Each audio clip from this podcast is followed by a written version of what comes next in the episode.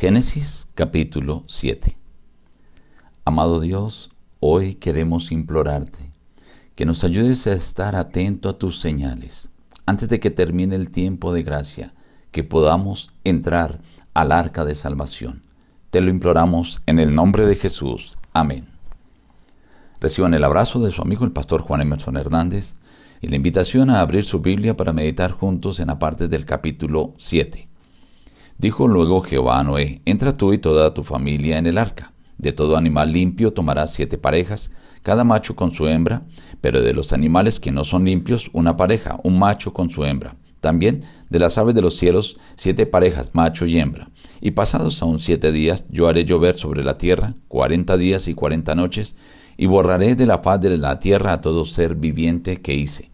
E hizo Noé conforme a lo que le mandó Jehová. Era Noé de seiscientos años cuando el diluvio de las aguas vino sobre la tierra. Al séptimo día las aguas del diluvio vinieron sobre la tierra.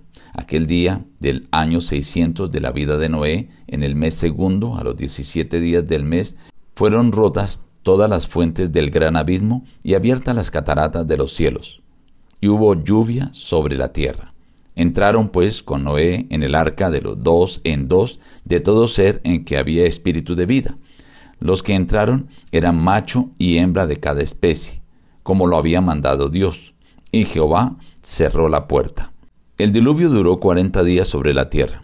Las aguas crecieron y alzaron el arca que se elevó sobre la tierra. Las aguas siguieron subiendo, creciendo en gran manera sobre la tierra, y flotaba el arca sobre la superficie de las aguas.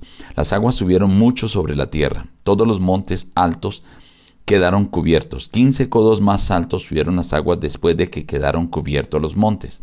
Y murieron todos los seres que se mueven sobre la tierra, así las aves como el ganado y las bestias y todo reptil que se arrastra sobre la tierra y todo hombre, todo lo que tenía aliento de espíritu de vida en sus narices, todo lo que había en la tierra murió. Así fue destruido todo ser que vivía sobre la faz de la tierra, desde el hombre hasta la bestia, los reptiles y las aves del cielo fueron borrados de la tierra. Solamente quedó Noé y los que con él estaban en el arca. Y permanecieron las aguas 150 días sobre la tierra. Este es uno de los capítulos más fascinantes de la historia, donde se muestran varias cosas. Primero, después de 120 años que Dios le advierte a la humanidad que tendrán de oportunidad de gracia para cambiar, para arrepentirse. 120 años que Noé dura predicando, anunciando que va a venir un diluvio. Pero no solamente él predicaba, sino que él construía el arca. Era un testimonio de que algo iba a pasar, de que se estaba preparando para algo. Pero aún así la gente no escuchó, no atendió. Llegó el momento donde los animales entraron al arca. Dice la Biblia, siete parejas de animales limpios y una pareja de animales inmundos. Entran allí. Esto nos dice que para Noé, los que vivían antes del diluvio, ya era claro la diferencia entre los animales limpios y los animales inmundos. Pero después de que entran los animales, entra Noé, se cierra la puerta. Pero no la cierra Noé. Yo me imagino a Noé haciendo la última invitación, haciendo el último llamado y tal vez con lágrimas rogándole a la gente que lo único que hacían era burlarse de Noé. Al entrar Noé con su familia, después de que todos los animales entraron, un ángel de Dios, una luz resplandeciente, viene y cierra la puerta del arca. Fue Dios mismo quien cerró la puerta del arca. Se había terminado la gracia, la oportunidad para que los que vivían antes del diluvio pudieran salvarse. Solo emitían burlas, solo palabras ofensivas.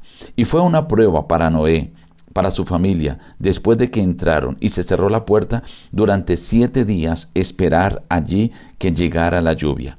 Unos días que solo escuchaban de la gente que estaba afuera burlas. Pero al cerrarse la puerta, quedó separado, diferenciado, los que se iban a salvar y los que se iban a perder, los que iban a ser destruidos. Durante esos siete días que escuchaba Noé y su familia burlas y palabras ofensivas, estaban allí esperando la promesa de Dios.